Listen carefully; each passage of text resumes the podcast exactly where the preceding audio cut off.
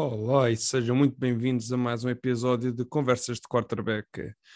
Hoje, aqui num, num tipo de programa um pouco mais relaxado, eu não venho aqui uh, com nenhum assunto ou nenhum guião para este episódio. Eu vou apenas deixando de falar, vou deixar uh, tentar ser um pouco mais natural em vez de ser uh, forçado a determinado assunto, determinados pontos e de ser demasiado rígido, se calhar aqui na na forma como eu tento guiar este, este episódio uh, até um determinado ponto. Aqui vou-me deixar aqui mais fluir e vou falando o que tiver para falar. Quando achar que não preciso dizer mais as neiras, pá, termino e, e dou, por terminado, por terminado episódio e depois para um próximo. Mas antes de tudo, uh, eu tinha pedido, eu tinha pedido, tinha perguntado se tinha algumas perguntas para algum assunto que quisessem que eu desse a minha opinião. E, e posso, se calhar, aqui começar aqui num, num tema até que da troca de treinadores que houve na, na NFL. E aqui uma pergunta do Pedro Pinto. Pedro Pinto, que já lembro-me de fazer uns treinos numa equipa de futebol americano que estava a surgir no, no Parque das Nações e lembro-me que a gente treinava. Um, um abraço para o Pedro Pinto, já há muito tempo que não, não o vejo. Mas para começar, o, a pergunta que o Pedro deixa é o Daniel Jones pode rebentar com o Brian Dable ou os Giants têm de ir noutra direção? E eu aqui vou pegar um pouco no, no tipo de trabalhos e porque é que eu acho, na minha perspectiva, temos vantagem em relação, ou, neste caso, um treinador, vamos dizer assim, um treinador chega numa situação em que tem um quarterback estabelecido, né, estabelecido a, a certo ponto. Temos o Daniel Jones, em que os Giants neste momento estão presos, porque têm que ficar com ele, vão agora para o quarto ano, o Daniel Jones vai para o seu quarto ano, uh, eles muito provavelmente não vão uh, acionar a, a, escolha do quinto ano de opção do contrato de rookie para o Daniel Jones, ou seja, basicamente isto é um ano que o Daniel Jones tem que provar tem que provar, quer dizer, ele teve três anos para provar o, o seu valor e de forma consistente. Uh, mas agora este quarto ano é tentar, uh, tentar ver se tem alguma coisa que o Daniel Jones não fez durante estes últimos três anos que poderá vir a fazer. Outra questão, que é, e aqui, desculpe, aqui estavam a dizer por causa do, do Daniel Jones e a vantagem, porque é que eu acho que tem uma vantagem, tem um quarterback já estabelecido, mas um quarterback a quem o treinador não está preso, não, não sendo um franchise quarterback. Por exemplo, a gente normalmente há uma, há uma troca de um treinador novo para uma, para uma equipa nova que quer trocar de quarterback. É uma coisa bastante normal. Uh, e aí, normalmente, diria que o prazo para, que, para esses treinadores and, andaria à volta dos três anos. Eu não sei certo ou média, não quero dizer isto uh, de uma forma absoluta, porque realmente não, não tenho esses dados, mas a minha perspectiva é que os, os treinadores, quando vão para uma equipa nova, têm em média três anos especialmente com rookie quarterback. E no seu terceiro ano, se aquilo funciona, continuam. Se não funciona, mandam, mandam outro uh, quarterback.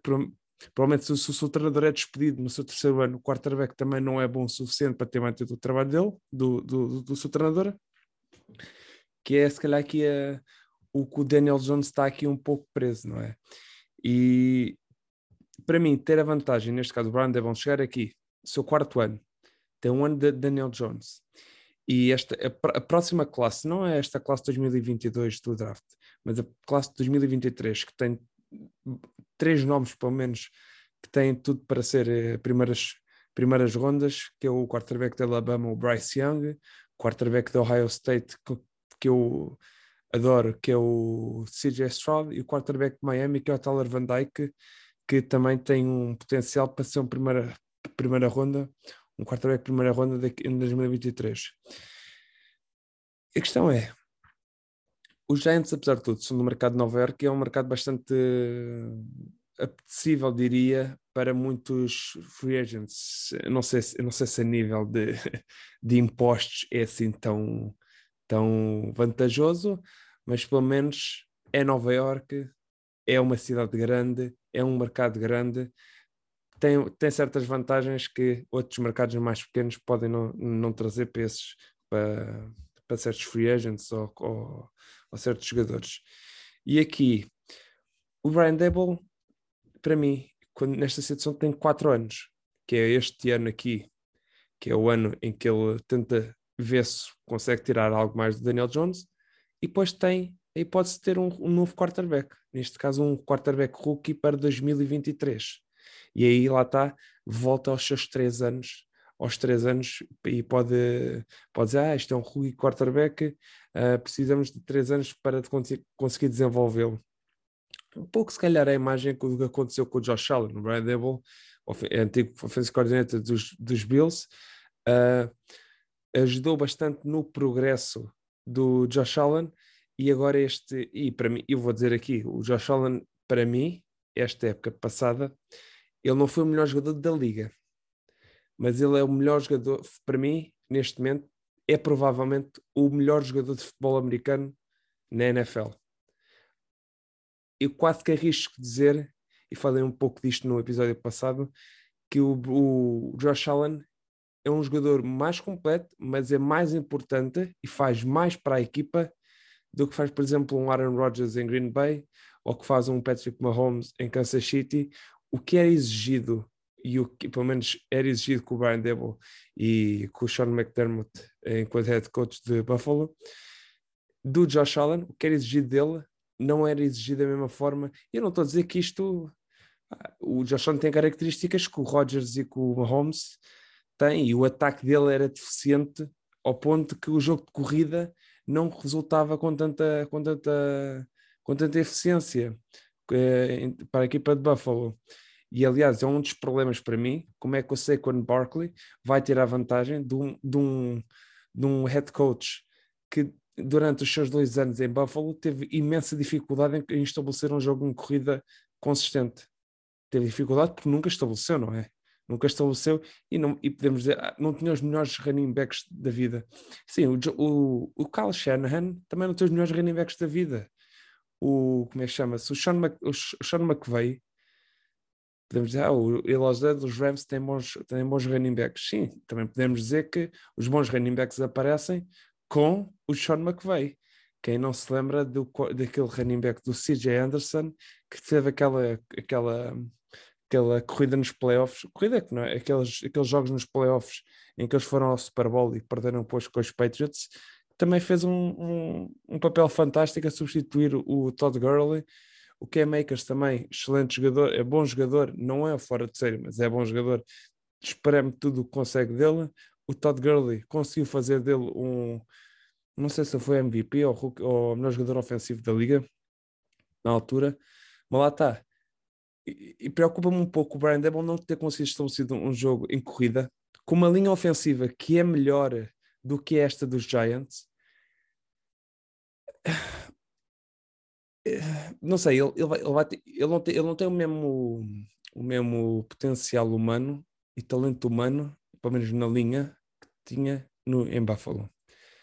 Mas ele acredito que a gente nem sempre precisa de um, do, que o talento esteja na linha para fazer diferença em termos de pass protection. A questão do esquema, obviamente não pode ser, não podem ser autênticos pinos a, a, na, na linha ofensiva. Tem que ser, não pode ser, até porque há situações, por exemplo, por muito muito bom que seja um gameplay e que te ponha sempre em situações boas de terceiro down curto, segundo down curto, uh, em que não haja uma grande pressão do quarterback para ter a bola na, na mão e fazer um drop back mais longo e, e em vez de ficar um ou dois um, um segundo e meio, dois segundos com a bola na mão, eles exijam que tenha três segundos a bola na mão.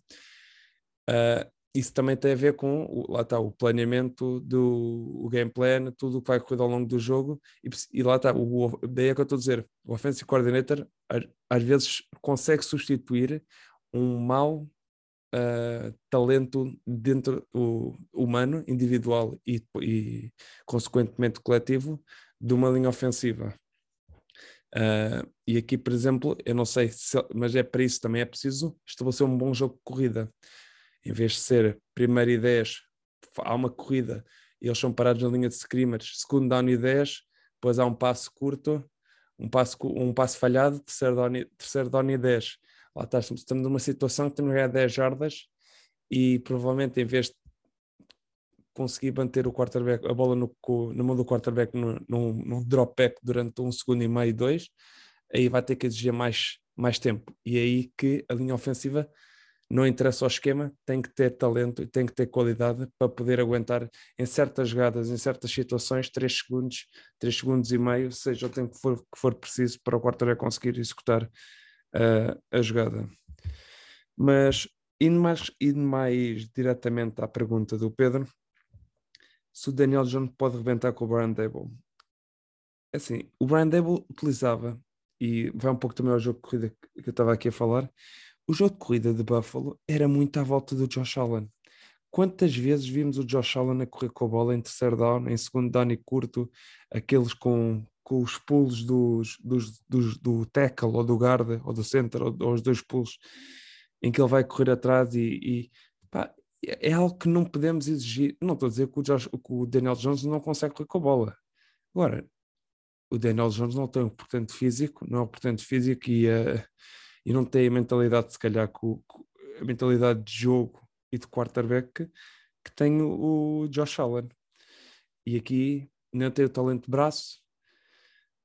Uh, o, vai ser até uma, um papel para ver o quão versátil é e quão, quão realmente bom é o Brian Dable. Como é que ele vai se adaptar a ter um quarterback com características diferentes de, do Josh Allen.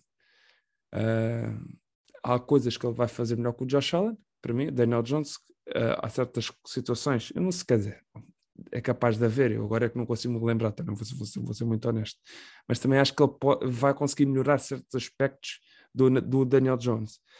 Agora, eu não sei se é suficiente para uma possível renovação no final do ano, digo eu.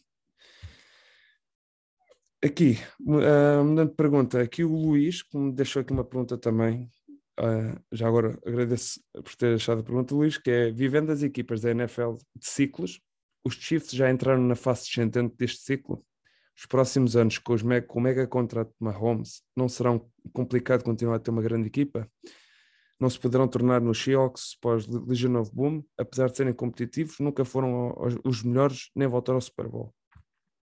É assim, eu aqui não, nunca poderia pôr o, o Seahawks uh, na mesma situação que os Chiefs, porque o Seahawks, mais do que apenas uh, a Legion of Boom e, a, e, as saídas, foi todo, todos os acontecimentos que aconteceram naquele Super Bowl em que o, o Russell Wilson é interceptado nas duas, nas duas jardas pelo Malcolm Butler e o Malcolm Butler a partir daí começa a ter uma carreira uh, na NFL eu, isso, esse acontecimento para mim, uh, para mim, esse acontecimento foi o que mexeu e foi, uma, e foi algo que teve consequências depois nos anos seguintes em, em Seattle. E não tem, não tem tanto a ver com o talento, os jogadores depois ficaram mais verdes, obviamente, mas era, um, era, um, era uma equipa que, como tu, como tu dizias, era muito em volta da, da defesa. Tinha peças importantes e eu aqui acho, e aqui vou um pouco à, base que eu acredito que seja, que seja uma equipa. Obviamente que não dá para pagar grandes contratos a toda a gente. E obviamente tu pagares um contrato brutal a um só jogador, especialmente a um quarterback, uh, é difícil depois, obviamente, manter outras estrelas que podem fazer falta em certos momentos para a equipa.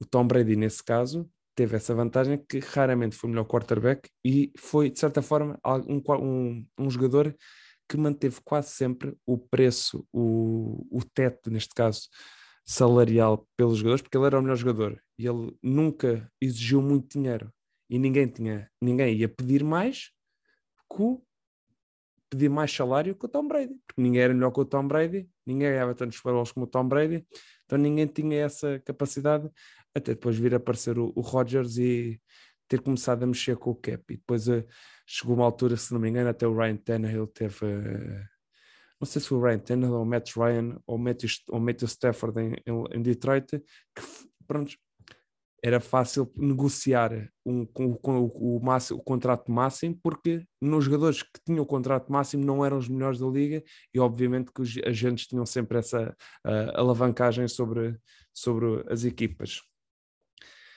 Aqui, mas falando aqui, Uh, os Seahawks, fala, já falei que era aqui desta questão do. São uma equipa completamente dos Chiefs. Para mim, os Chiefs têm um, um treinador inteligentíssimo e consegue, consegue criar um game plan bastante eficiente todos os jogos com, e tem jogadores que também que ele sabe utilizar ao máximo. Os Chiefs têm muito talento, mas falando dos jogadores chaves, os jogadores chaves dos Chiefs para mim é o Mahomes, obviamente, temos o Kelsey e temos o Tyreek Hill. Mais do que o Kelsey, eu acho que o Tyreek Hill é um jogador mais importante que o Kelsey, para mim, porque é um jogador que envolve e preocupa muito mais uma defesa, uh, porque ele estica o jogo de uma forma e estica o, o jogo tanto verticalmente como horizontalmente enquanto que o Kelsey é um jogador ligeiramente diferente, é um jogador mais do meio de campo, daí ser um Tyrande, ele raramente costuma estar uh, outside, quanto a outside a gente vê às vezes aqueles motions curtos para trás de um receiver e depois faz aquelas rotas ou 5 jardas para fora ou 5 jardas para dentro, uh, um, pouco, um pouco a ver com se calhar são option, option routes por parte do, do, do Kelsey, lá está, jogadas criadas exatamente para o Kelsey, porque também exige que a defesa uh, não pode defender curto, porque abre, abre o jogo longo e o Tariq Hill é letal. Se abre o jogo curto, temos o, o, Tariq, o Travis Kelsey, que também é letal, inteligentíssimo, tal como o Cooper Cup. A gente, eu, houve o Justin Jefferson deixou um comentário: como é que é possível o Cooper Cup estar sempre, estar sempre aberto? Eu fui ver um pouco do, do filme do, dos, dos Rams e eu percebi que o Cup, em termos de contra-defesas à zona, é incrível. É incrível, inteligente, porque a gente pode identificar, ok, eles estão a jogar esta defesa, mas depois gente, eles estão a jogar esta defesa, mas ele depois tem que ir ajustando ao longo da jogada, vai ajustando a sua rota de acordo com o que os defesas também estão a realizar para encontrar os, os pontos fracos daquela, daquela defesa à zona que, que, que, estão, que estão a jogar naquela determinada jogada. E aqui, depois na defesa, temos o, os jogadores-chaves. Para mim, é o Chris Jones, é o jogador mais importante daquela linha e é um jogador que está garantido pelo menos durante 3, 3 ou 4 anos, se não me engano. Depende sempre do, do que é que ele consegue em termos de rendimento. A linebacker, linebacker nunca foi uma posição que os Chiefs tiveram muita preocupação em reforçar. Tem bons jogadores, tem, é uma mistura entre veteranos e e, jogador, e rookies que conseguem contribuir rapidamente, por exemplo, o Willie Gay, o, este ano o Nick Bolton, uh, dois linebackers que pelo menos durante dois anos, dois anos o Willie Gay e três anos o Nick Bolton, que são, são baratos e que eles conseguem manter são, e já são titulares na equipa, o que é sempre uma, uma, uma vantagem. Depois na, na secondary, os secondary, os corners de, de, Kansas City nunca foram nada do outro mundo, têm características específicas, jogadores assim, uh, corners mais altos, mas que têm capacidade de jogar homem a homem, sendo que trabalham muito com os safeties, acho que são os jogadores mais importantes neste caso desta nesta secondary do Steve, do Steve Spagnuolo e da, da defesa em que temos o Tyron Matthew, que é o jogador mais importante, Uh, e aqui, se calhar, vão ter que encontrar um outro Tyron Matthew, porque o Tyron Matthew não acredito que continue a ter a importância que tem durante mais dois, três anos no máximo, até começar um declínio, um declínio acentuado no, no seu jogo. Mas lá está, terá que ser um trabalho entre encontrar as opções certas no draft e encontrar free agents que consigam contribuir dentro de, do, do que os coordenadores querem, seja o Steve Spagnuolo ou seja o, o Andy Reid no ataque. Não sei até quando é que o Eric Bieniemy vai ficar com o offensive coordinator dos Chiefs. É, aliás, até quase que podemos ir para o ponto que é um, é um ano, o ano passado foi quase uma vergonha ele não ter sido head coach e este ano ninguém fala dele e ninguém parece que não há problema. Parece que o ano passado é que tinha que ser. Este ano parece que perdeu a qualidade toda de um ano para o outro. Não, não, não percebo um pouco essa narrativa que, que aconteceu ano passado e este ano não existe. Mas falando disso, os Chiefs, obviamente que vão ter menos dinheiro, porque eventualmente o Mahomes vai começar a, a roubar, entre aspas, uh, mais dinheiro do, do, do, do, ai, do, do, teto salarial, não é do teto salarial, do orçamento, vamos dizer assim, agora está-me está está a faltar o nome, do orçamento para, para os Chiefs. O que também pode ser ra rapidamente também, porque todos os anos o, a tendência é o, o, o orçamento salarial aumenta, todos os anos há sempre esse, esse, esse aumento progressivo, uh, o que também era algo antecipado pelos Chiefs e eventualmente até vamos, vamos chegar a uma altura em que o contrato de Mahomes vai ser barato. Parece louco, 45 milhões por ano, mas quase vamos dizer que vai ser barato porque há de haver algum quarterback, epá, é, parece um exagero, mas 60 milhões por ano, há alguém... Prontos, há de acontecer, há de acontecer, não sei se é daqui a meia dúzia de, meia dúzia de anos, meia dúzia não, se for é daqui a 5, 6 anos ou se é daqui a 10 anos. Isso agora vamos ver como é que o mercado vai funcionar. Mas respondendo à pergunta diretamente, eu acho que os Chiefs não estão na fase descendente, acho que ainda tem 3, 4 anos em que o Andy Reid vai estar como head coach, as peças fundamentais de equipa vão estar lá, o Tyreek Hill, o Chris Jones, mas terão que começar a fazer essa tal renovação uh, sem ser acima do joelho. Continuar a ter escolhas do draft, continuar a acertar em certas escolhas, mas mais do que acertar em jogadores de rotação, jogador, bons jogadores, tem que tentar acertar num jogador muito bom, um jogador de quase de top, uh, pelo menos por cada draft ou por cada, cada dois drafts, que é para ser aquela peça-chave que é importante em todas as equipas Uh, o Mahomes foi escolhido no draft, o Kelsey foi escolhido no draft, o Hill foi escolhido no draft, o Chris Jones foi escolhido no draft, só o Tyron Matthew foi, foi, foi através de free agency e mesmo ele recebeu um contrato grande, mas não foi um contrato tão grande uh, como aquele que supostamente lhe andaram a oferecer. Não foi, não, ele, não, ele foi para os Chiefs, não foi porque foi a oferta mais vantajosa em termos financeiros, mas sim também por essa questão desportiva e de, dos objetivos de ganhar um Super Bowl com os Chiefs. Uh, outra pergunta aqui, e vamos aqui se calhar ainda pouco entrar aqui no, no, no draft. Eu sinceramente não vi, não vi ainda nada, não vi ainda nada. Vou deixar aqui uma pergunta porque o, aqui o, o Parks deixou aqui uma pergunta que é os melhores de cada posição para o draft, sem análise nem mais nada, apenas opinião. Quarterback, online, D-line, receiver, end, linebackers, corner, safety. Pronto. Eu basicamente eu acho quarterbacks, quarterbacks, os, os quarterbacks mais falados é uma classe que não é falada com, com muita com muito carinho por parte dos analistas.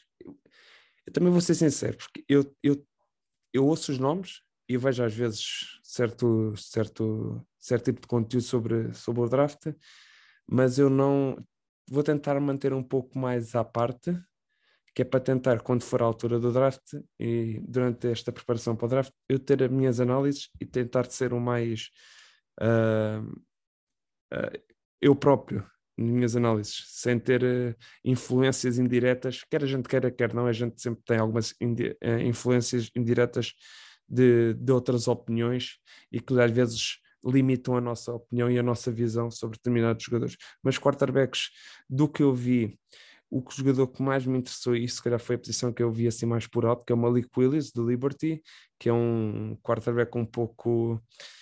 Lá está, tem um braço fantástico. Um braço fantástico, um canhão, um canhão autêntico, parece uma espécie de um Lamar Jackson, não tem vamos dizer assim, o Lamar Jackson é 10 em 10 em termos de corrida com a bola. Eu, eu daria se calhar aqui ao Malik Willis aqui 8.5, 9 a correr com a bola na mão.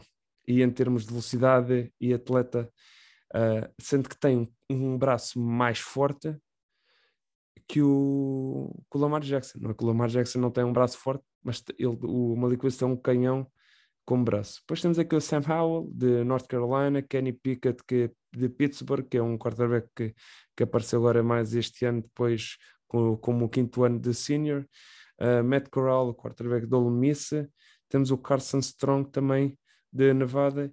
E depois, por último, assim, nomes uh, que têm sido falados, o Desmond Reader, de Cincinnati, que, é falado, mas não acredito que sequer seja falado para as primeiras duas rondas. Mas quer dizer, o ano passado também disse que o Carl que não tinha hipótese de ser escolhido nas primeiras duas rondas e toma lá que, que a Tampa Bay agora, olha, agora o que é que eu, agora, eu agora quero ver se Tampa Bay, eu, eu, eu, já, eu já vou falar disto aqui a bocado, já vou falar disto aqui a bocado sobre, sobre o, o outro quarterback. Uh, o Parque tinha dito também que era quarterbacks, receivers, receiver, vou aqui primeiro para os receivers, temos o Chris Olave e o Garrett Wilson do Ohio State, são um dos receivers diferentes uns do outro, uh, Drake, Drake London de USC, John Match de Alabama, Jahod Dodson de Penn State, depois temos também aqui Jameson Williams de Alabama, infelizmente teve uma ruptura de ligamentos cruzados anteriores dos joelhos na final, se foi na final ou na meia final, olha, agora também não, não me lembro foi na final. O John Matchy é que também foi da Alabama e teve também uh, uma lesão na meia final neste caso. Depois temos o uh, Josh Pickens uh, a nível de receiver e o John David Bell de Purdue. Tyrants, o Tyrants, o nome mais falado até agora e, e que dizem que pode ser, que é o melhor é o Trey McBride de Colorado State. Uh, depois temos o Jalen Weathermeyer de Texas A&M, Uh, do Ohio State também temos o Jeremy Ruckert, mas não acredito que seja. Uh, não acho nada de mais, mas também não sei se é uma classe muito interessante uh, a nível de, de Tyrants. Centers, eu não sei se aqui online, vou, se calhar vou falar aqui um pouco dos centers, os, os, os dois principais nomes, que é o Tyler Landerbaum, de Iowa, temos aqui offensive, offensive guards, temos o Kenyon Green de Texas A&M, outro jogador de Texas A&M também, Zion Johnson de Boston College, depois offensive tackles, e aqui é uma classe que realmente daqui tem uns três ou quatro tackles que são falados bastante, bastante altos. Temos o Evan Neal, mais um tackle da Alabama, depois do ano passado no draft ter sido escolhido o Alex Leatherwood na primeira ronda por parte dos Raiders para, para Las Vegas. Agora temos o outro left tackle, o Neal, de Alabama, que é um é maior, é maior em termos físicos e de que o e, atléticos não sei, mas em termos físicos é maior que, que o Alex Leather. Depois temos o Charles Cross de Mississippi State. Temos um jogador que o ano passado também tinha estado no meu radar quando eu, quando eu estive a ver filme de, de, de alguns prospects de Ohio State, que foi o Nicholas Petitfrere, que é o offensive tackle. O ano passado ele jogou right tackle, este ano não me lembro ao certo se jogou left tackle.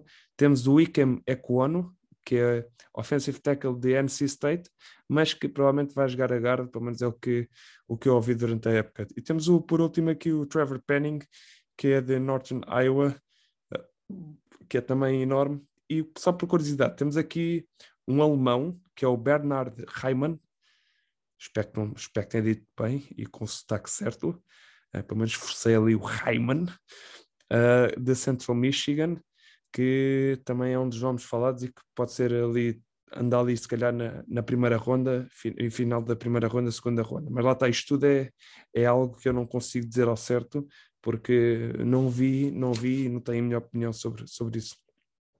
De linebackers, os linebackers mais falados são Devon Lloyd de Utah, na Kobe Dean de Georgia, supostamente são os dois principais nomes. Depois temos o Christian Harris de Alabama, mais, mais uma vez um linebacker de, de Alabama, e depois temos aqui Uh, pois os outros nomes ainda tenho que confirmar, não quero, não quero dizer aqui outros, que tem aqui vários nomes, mas eu não sei se eles ficaram como se vão, se vão entrar já, ainda não confirmei isso. Safeties, safeties, e, e o eu posso dizer que um nome que tu adoravas e que tu vais querer, e eu vou-te vou já deixar aqui um nome que tu podes depois procurar, que é o Cal Hamilton, o safety de Notre Dame, que tem características muito, muito, muito impressionantes. Tem 1,90m, uh, cerca de 100 kg, mas que faz tudo, vai de um lado ao outro do campo uh, como single safety, ou seja, é o único safety no meio do campo e chega de um lado ao outro da sideline. Uh, excelente ball skills, muito bom na placagem. É um dos nomes que é falado no top 5. Não é normal um, um safety no top 5 do draft, muito raro, porque por causa do valor da posição que é dada mas como eu já disse, os Chiefs, por exemplo, os Chiefs se tivessem que substituir um safety, uh, eu acho que o Kyle Hamilton, pela sua versatilidade e por tudo que a defesa dos Chiefs é perdida a nível de safety, também teria um excelente trabalho. Teria, seria uma bela, uma bela peça. Também temos aqui o Dexon Hill, que é o safety de Michigan, que também é um dos nomes mais falados e um dos principais nomes para, para o draft. Depois aqui temos outros nomes, mas é aqui também, lá está, ainda tenho que confirmar que é para ter certeza quem é que vai ao draft, quem é que não vai ao draft. Aqui de corners, temos o Derek Stingley, que entrou em cena quando o LSU venceu o National Championship com o Joe Burrow, Jamar Chase em 2019, 2019 2020, 2020 sim, que acabou agora, vai agora para, para o draft. Uh, Ahmad Gardner, o corner de Cincinnati, Andrew Booth de, de Clemson, Trent, Trent McDuffie de Washington. Uh, e outros nomes aqui que eu também ouço falar, mas não são os nomes que eu vejo com mais, com mais atenção. Também é algo que eu tenho que confirmar, mas eu diria que estes, estes, estes são os principais nomes. E aqui também, se calhar, vou puxar um pouco a minha sardinha, que é o ano passado eu fiz aquela. Uh, uh, vou, vou outra vez puxar para o draft, vou falar um pouco disso, vou fazer análise, vou falar, fazer análise da free agency, vou estar um pouco mais envolvido na, com, com esta questão da off-season, porque eu não quero que ninguém perca a atenção, porque tem muita coisa a acontecer até à próxima época, uh, até, a, até ao pontapé, até ao kickoff da próxima época, tem muita coisa a acontecer e quer dar as esperanças, quer, quer, quer trazer um pouco de esperanças aos fãs das equipas que, que tiveram resultados menos bons, seja os Jaguars, seja os Lions. Uh, este ano, quase quer dizer os Bengals, mas os Bengals nem estão, estão é do outro lado, finalmente estão do outro lado, e nunca, acho que nunca, nunca devem ter escolhido tão alto na, em, em, tantos anos. Em, há muitos anos não escolhem tão alto, vão ser o 31 ou 32 e olha, até pode ser uma coisa que eu, que eu posso falar que é eu, eu ano passado, eu ano passado uh, falei um pouco do, do Zach Taylor e eu disse que o Zach Taylor no final deste ano ia estar despedido uh, no final da época. Eu quero dizer que o Zach Taylor, obviamente, que me provou que estava errado, porque ele teve lá dois anos e eu achei que ele não, não iria conseguir tirar, uh, tirar proveito e tirar. porque não, não, não, não, tinha, não demonstrava qualidade para mim como head coach para, para, levar, este, para levar os Bengals eventualmente a um Super Bowl. E, e, e vamos ser sinceros, os Bengals ir a um Super Bowl é fantástico. Depois de uma época de 4-12, a época passada, ir ao Super Bowl este ano é obviamente que eles querem ganhar tudo. E aqui vou puxar um pouco, não vou dar um, um raspanete, mas mesmo que os Bengals ou que os Rams percam a época percam a Super Bowl. E num Super Bowl é muito difícil. E tem que se dar mérito. É uma das duas melhores equipas da NFL este ano. Pelo menos em termos de consistência, né? Porque conseguiram ganhar jogos suficientes na época regular para ir aos playoffs e nos playoffs fizeram o seu papel, que era ganhar os seus jogos. E temos, eu diria que temos quase que tirar um pouco esta. O, o segundo é o primeiro dos últimos. É, sim, sim, mas não eu sei, eu sei, que eles são profissionais e que têm ganhado tudo, mas ir ao Super Bowl não é fácil. Os Bills foram quatro anos seguidos ao Super Bowl, perderam todos os anos e não é por causa disso que não tiveram grandes jogadores, que não foram uma excelente equipa. Não, não ganharam, obviamente, mas fizeram algo que muitos, muita gente nos Estados Unidos, muitos, muitos atletas gostariam de ter feito, que era ter ido sequer uma vez ao Super Bowl. Quantas estrelas às vezes a gente ouve falar que nunca foram ao Super Bowl e que mereciam ter, ido essa, ter tido essa oportunidade? Ah, é assim, eu, pronto, era, era mais nesse, nesse, nessa questão. Uh, obviamente que as expectativas dos Bengals eram completamente diferentes das expectativas dos Rams no início da época. Os Rams foram construídos para ser uma super equipa, não é? com, com a adição do Odell e do Von Miller a meio da época, uh, quase que parecia batota. Eles demoraram a acertar, mas é, vai ser engraçado. E depois vou fazer um pouco um, vou fazer um episódio também. Daqui a uns dias vou lançar um episódio sobre esta, esta antevisão do Super Bowl, deste, deste Super Bowl, que eu acho que vai ser, vai ser muito, muito, muito, muito interessante e acho que vai ser os primeiros Super Bowls que eu fico contente se qualquer uma das equipas ganhar.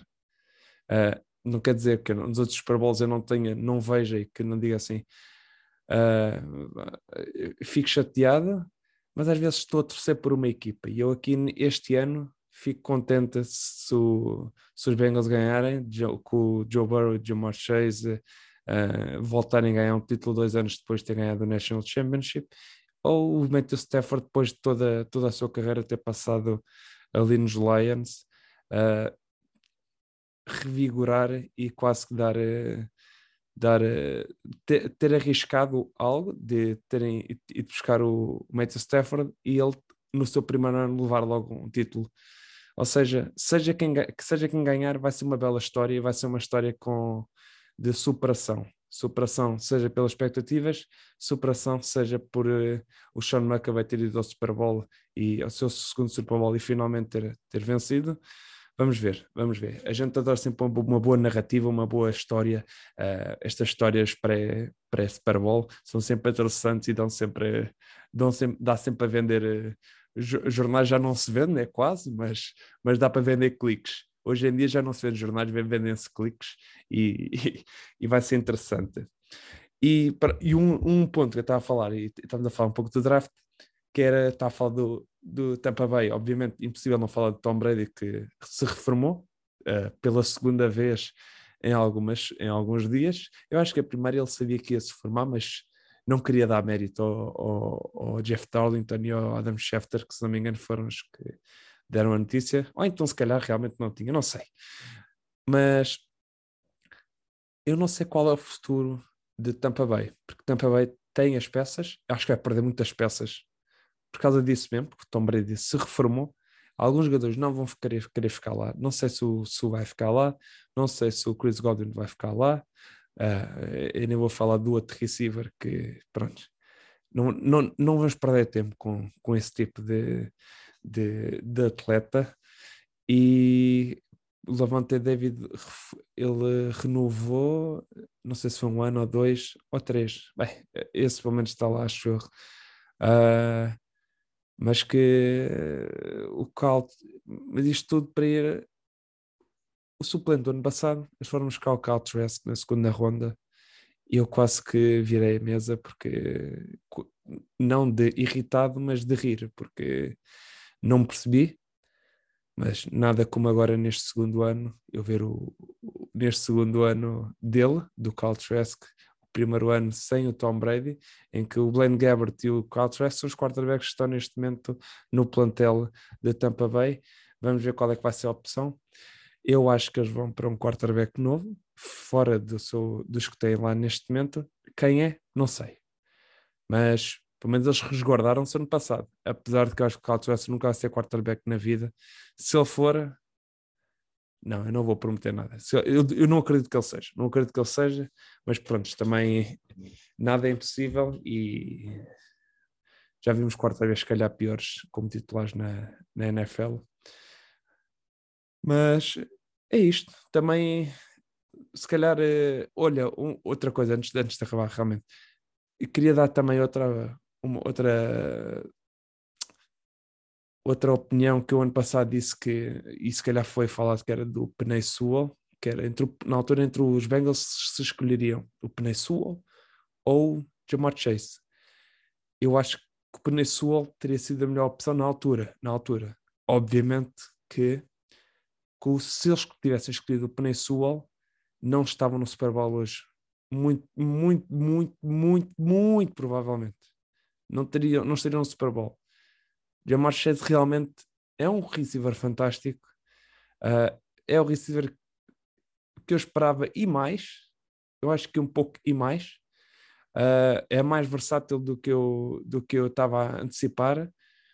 Uh, mas também, lá está, a primeira época. Eu quero ver também a sua progressão e, e, ver agora nestes próximos anos como é que ele vai como é que ele vai progredir enquanto atleta e enquanto jogador para porque ele começou com um início de carreira para Hall of Famer com trajeto Hall of Famer vamos ver se ele consegue manter esse mesmo trajeto porque já tivemos muito bons jogadores a ter um primeiro um excelente primeiro ano uh, também posso estar mais recente que o, o Adele Beckham Jr., mas que depois não tem dado essa continuidade, seja por lesões, seja por, uh, sei lá, questões extra-campo ou com treinadores e que não, deu, não, não tem dado essa continuidade para com, esse, com essas estatísticas de primeiro ano. Mas Jamar Chase foi a escolha certa. Uh, a linha ofensiva dos Bengals continua com muitos problemas, mas isto é algo que eu quero falar depois com, com mais calma na, num próximo episódio. Eu queria agradecer mais uma vez por terem ouvido este episódio. Uh, dou aqui por terminado e tenham um, uma excelente semana e tudo bom para vocês e até uma próxima. Tchau.